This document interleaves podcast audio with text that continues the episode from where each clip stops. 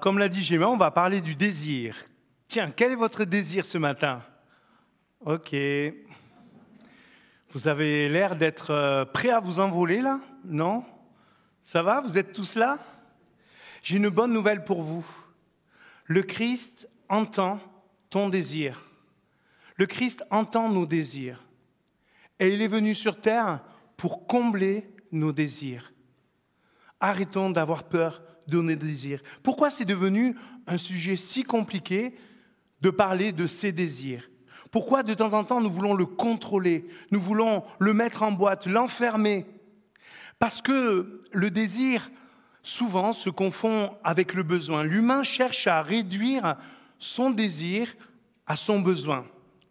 Le besoin, il est concret, il vise les questions matérielles, le besoin cherche à contrôler les circonstances.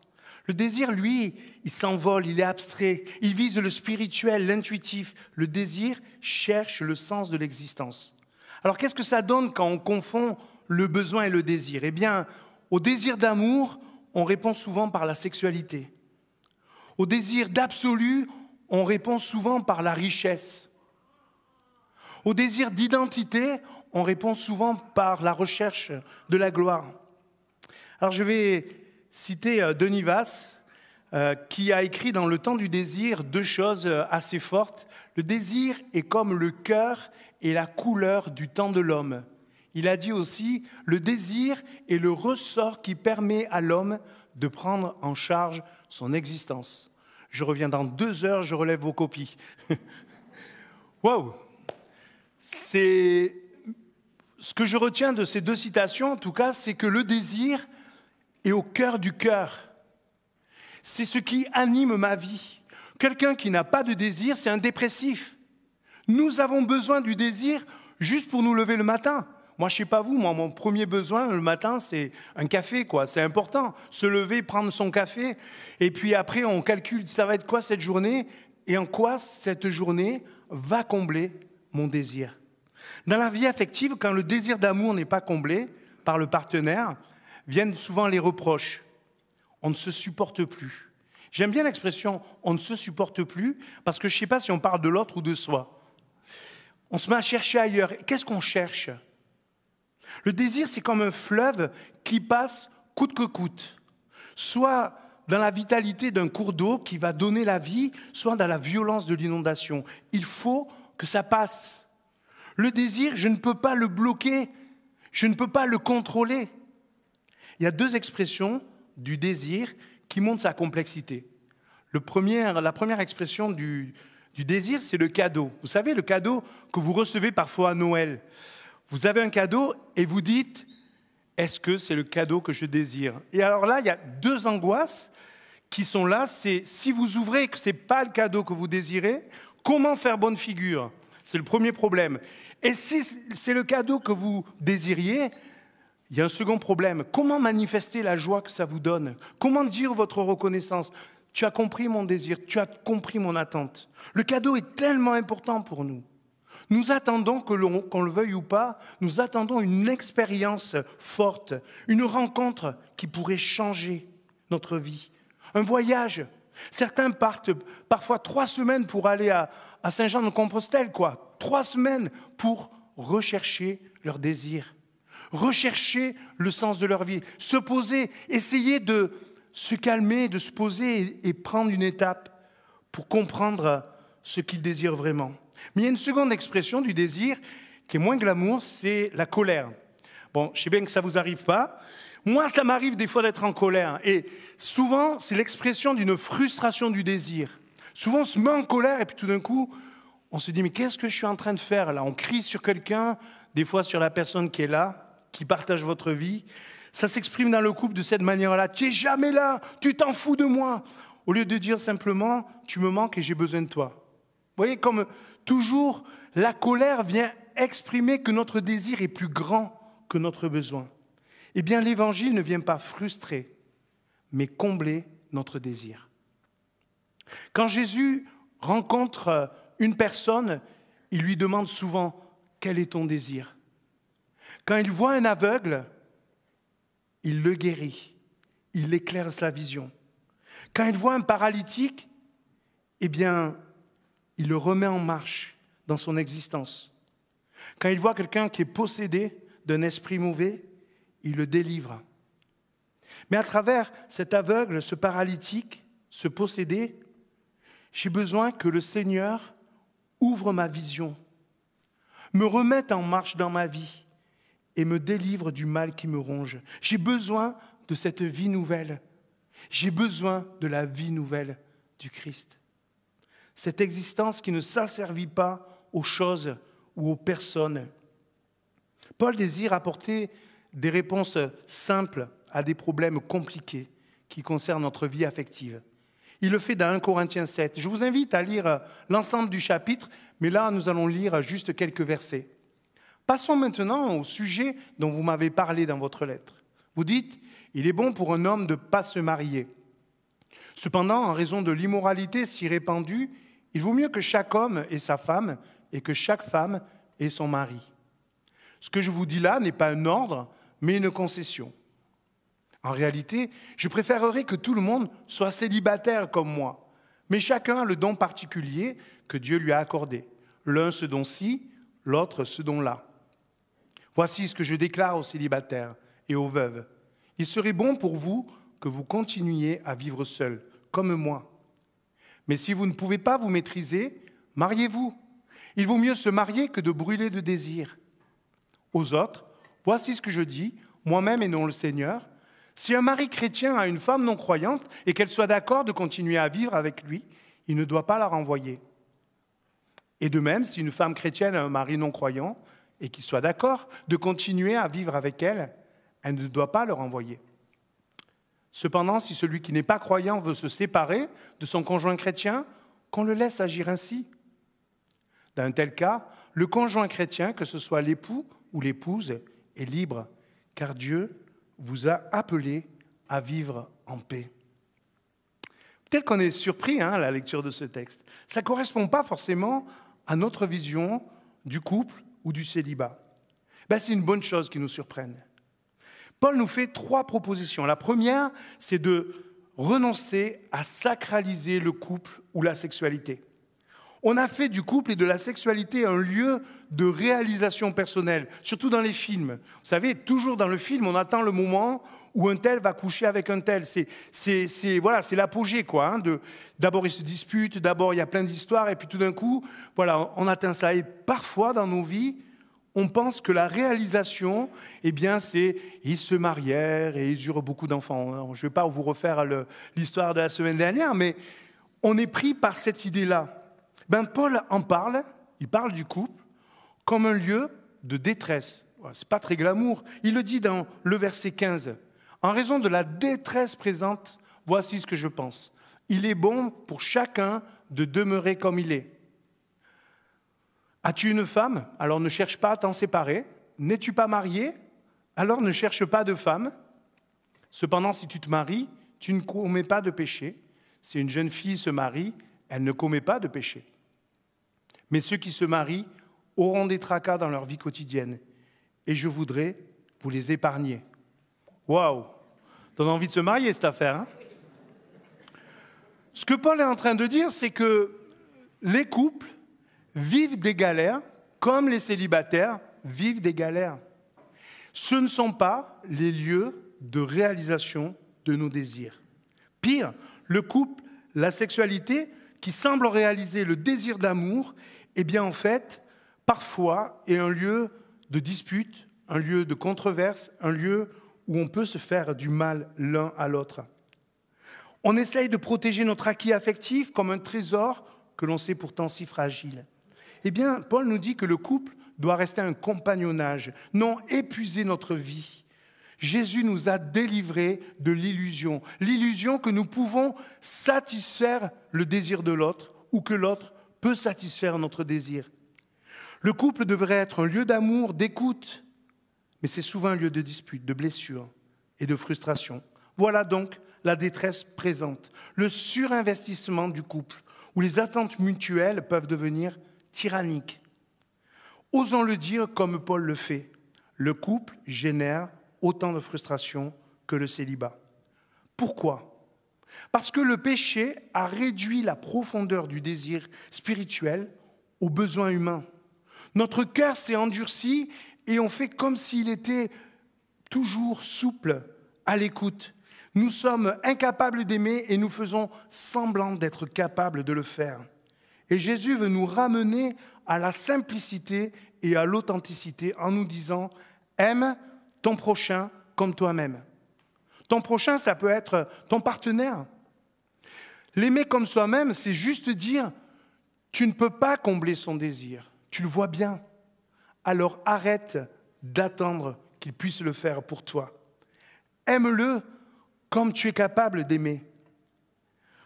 Accepte son amour comme cette personne est capable de t'aimer. Paul proposera comme modèle Christ avec l'Église comme modèle du couple. Alors du coup, le couple peut devenir un lieu d'apprentissage de la bienveillance, de l'humilité, la patience, la détermination, comme l'Église. L'Église est ce lieu aussi que parfois on a investi. On s'est dit c'est génial, une Église où on s'aime les uns les autres, c'est formidable. Et puis, et puis voilà, euh, tout d'un coup une parole désagréable, quelqu'un qui me, qui me fait du mal sans des fois le vouloir. L'Église comme le couple sont des lieux où parfois on se fait du bien et parfois on se fait du mal. Où parfois notre désir est satisfait, parfois il est frustré. Francis Chan a écrit dans un livre que je vous conseille vraiment sur euh, le couple, toi et moi pour toujours. Voilà ce qu'il dit. Un mariage centré sur Christ et sur l'éternité n'est pas la même chose qu'un mariage agréable. Je vous le redis Un mariage centré sur le Christ et sur l'éternité n'est pas la même chose qu'un mariage agréable. Qu'est-ce qu'il veut dire par là? Il veut dire que l'objectif de chacun, c'est d'amener l'autre à progresser. Résumons, le défaut du couple, il monopolise l'énergie de deux disciples qui peuvent oublier leur mission dans les soucis de la vie quotidienne. Les avantages du couple, le soutien mutuel, le progrès, l'émulation réciproque, une maison ouverte, accueillante, comme une mini-église qui va communiquer l'amour du Christ. Voici la seconde affirmation de Paul. Le célibat est un don tout aussi valable. Intéressant, n'est-ce pas? Remarquons bien que nos deux modèles, Jésus et Paul, étaient des célibataires. On l'oublie souvent. Mais imaginons Paul marié. Comment aurait-il pu être celui qu'il a été, qui voyageait sans arrêt, qui était tout le temps par moi et par vous pour encourager chaque église locale? Au fond, si notre désir est comblé par la présence du Christ, pourquoi ne pas envisager tranquillement le célibat? Mon besoin devient moins envahissant si je trouve la réponse à mes désirs. Je peux le gérer si Dieu m'en donne la force. Ainsi, je serai plus disponible pour la mission. Paul est enthousiaste à cette idée. Et il dit, Jésus vous dit de, de vous marier, moi je vous dis, pourquoi pas envisager le célibat? Et regardez, moi je le vis bien et je vous le propose comme modèle. Du coup, ce que ça nous apprend, c'est que la réalisation du désir humain ne se situe pas dans le couple. Jésus, comme Paul, ose relativiser le couple. Jésus, oui, oui, Jésus aussi. Une fois, on vient lui poser une question, il y a une femme qui a un mari, puis ce mari meurt avant qu'elle ait eu des enfants. Et puis, euh, ben elle se marie avec son frère, et puis il meurt. Et puis elle se marie avec son frère, et puis il meurt. Et puis elle se marie avec son frère, et puis il meurt. Enfin, ça dure encore un peu, et puis, et puis elle meurt. voilà. Et, la question, c'est ben avec qui elle est mariée quand elle est au ciel? Vous voyez, les, les pharisiens, ils avaient des fois des questions un peu étonnantes. C'était les sadducéens là, qui posaient cette question-là. Jésus répond ceci dans Marc 12, 25. À la résurrection des morts, les hommes ne prendront pas de femmes, ni les femmes de Marie, mais seront comme des anges dans les cieux. Ça vous plairait cette idée-là D'être des anges dans le ciel? Salut chérie Hop là Des fois les hommes ils rêvent de ça. Hein. Salut, euh, je, je m'envole, je... voilà. En tout cas, c'est intéressant que Jésus euh, a dit à ses premiers disciples, je regardais le ciel ouvert et je voyais des anges descendre et monter. Voilà le modèle du Christ, c'est que nous puissions nous envoler, nous puissions aller. Les avantages du célibat, on les a déjà vus, on peut davantage se consacrer à la mission du royaume de Dieu et aux autres. On n'est pas lié à un lieu. Comment Paul aurait-il pu être l'apôtre qu'il était en étant marié? Il y en a qui vont dire, OK pour Paul, mais moi, j'ai envie de me marier. Alors il la troisième affirmation de Paul est la suivante, the last but not the least. Eh ouais, je me mets à l'anglais. Le mariage est un désir légitime. Tout le monde n'a pas le don du célibat. Et si ce n'est pas ton don, eh bien, tu as envie de te marier, Paul va dire, marie-toi. Et a tous les célibataires qui vont me sauter à la gorge juste après. Attendez deux secondes, je vais vous expliquer. Si Jésus est capable de s'occuper de nos désirs, il est aussi capable de s'occuper de nos besoins. Je suis témoin en tant que pasteur de personnes qui désiraient se marier et ont décidé de mettre cette question-là dans les mains du Seigneur. Je ne dis pas qu'ils n'ont pas entendu encore un petit peu, mais le Seigneur les a bénis. Et je crois que le Seigneur peut s'occuper de notre vie affective. Si nous sommes en couple et que c'est compliqué, il peut intervenir. Si nous sommes seuls et que c'est compliqué, il peut intervenir. Paul le pense. Si nous ne sommes pas faits pour être seuls, si ce n'est pas notre don, eh bien Dieu le sait, Dieu l'entend et Dieu peut intervenir. La recherche de la personne idéale, c'est toujours celle avec laquelle on ne vit pas. Et ça, c'est le problème auquel nous avons affaire aujourd'hui. Nous sommes dans une pensée romantique. Est-ce que vous savez que Roméo et Juliette ne se sont jamais mariés? Vous savez pourquoi? Parce que Juliette est morte. Et du coup, Roméo s'est suicidé. C'est ça l'histoire de Roméo et Juliette. Souvent on dit Ah, Roméo et Juliette, mais quelle horreur Les deux sont morts avant de se marier. Quelle horreur, quoi Et dans toute histoire romantique, en fait, quand l'autre est mort, on peut l'idéaliser. Mais ce que le Seigneur nous invite à vivre, c'est pas de vénérer quelqu'un qui est plus là. Vous savez, souvent dans les enterrements, on, se met à dire du bien d'une personne qui est plus là pour se défendre ou, pour euh, se justifier. En tout cas, le Nouveau Testament répond à l'illusion du désir par la vérité de l'Évangile. Cherche d'abord le royaume de Dieu. Tout le reste sera donné en plus. Résumons-nous. En perdant l'intimité avec Dieu, l'humain se place dans l'esclavage de ses propres besoins. Et cette violence s'exprime dans les couples, s'exprime dans la sexualité. Et comprenons à la lumière du Christ que ce sont les signes d'une douleur.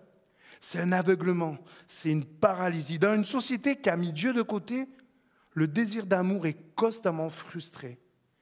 Et ce désir d'amour a besoin de s'exprimer. Du coup, il produit de la violence. Vous savez, quand on a faim, on peut manger n'importe quoi. Un jour, il y a eu un accident d'avion et il y a eu quelques survivants. Vous savez, qu'est-ce qu'ils ont mangé? Ils ont mangé ce qui était mort. Quand le désir se confond avec le besoin, on peut faire n'importe quoi. Et Paul nous invite à éviter ce piège, ce piège du désir qui nous brûle. Il y a des gens qui se suicident par amour. Il y a des gens qui asservissent, qui s'asservissent par amour. Eh bien, Paul nous propose les deux alternatives suivantes. Le couple comme miniature de vie d'église, avec ses frustrations et ses joies. Un lieu d'amour et de soumission réciproque. Et le célibataire engagé dans le service du Seigneur. L'amour absolu, celui qu'on désire, m'est donné par Jésus. Lui seul m'aime inconditionnellement. Lui seul me pardonne toujours. Lui seul veille sur moi nuit et jour. Lui seul me donne une identité nouvelle. Lui seul me guérit. La, solution à notre désir ne se situe pas dans le changement de partenaire ou dans la recherche éperdue de l'âme sœur.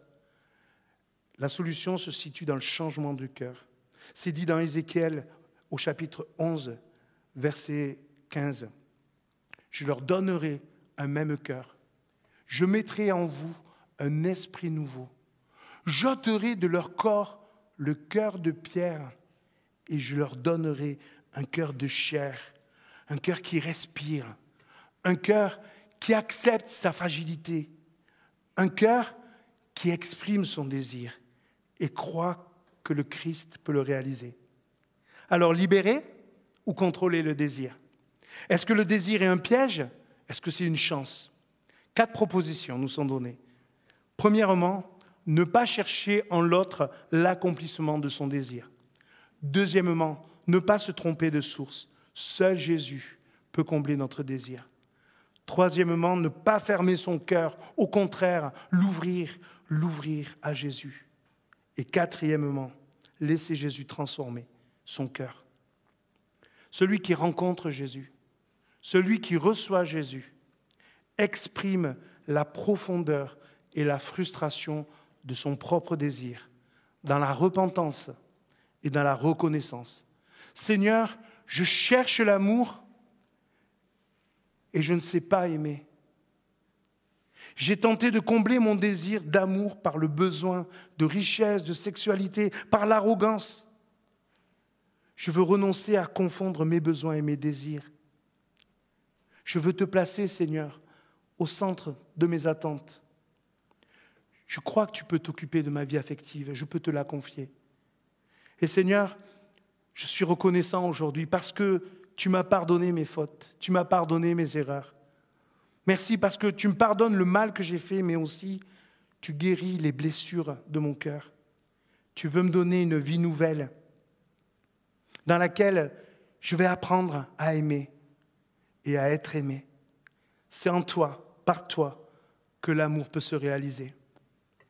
Venons au pied de la croix. Je vous propose de, fermer les yeux ce matin et vraiment de laisser le Seigneur nous parler à chacun d'entre nous. Fermons les yeux. Demandons à Jésus de venir ouvrir nos yeux si nous sommes aveugles dans l'analyse de notre situation. Peut-être que je suis aveuglé du coup je marche à tâtons. J'ai besoin de ta lumière, Seigneur. Viens guérir mes yeux, viens ouvrir mes yeux. Peut-être que je suis comme cet homme paralysé et j'ai besoin que tu pardonnes mes péchés. Seigneur, remets-moi en marche, que je puisse me lever ce matin et de nouveau que mon cœur puisse s'envoler et croire que tu as vraiment de belles choses à me donner pour ma vie. Seigneur, regarde mon cœur qui est devenu dur. Seigneur, donne-moi un cœur nouveau. Enlève, enlève de mon corps ce cœur de pierre. Mets en moi un cœur de chair qui ne se met plus en colère, qui n'est plus dans la frustration ou la culpabilité, mais qui est dans la joie et la paix de ta présence, Seigneur. Amen.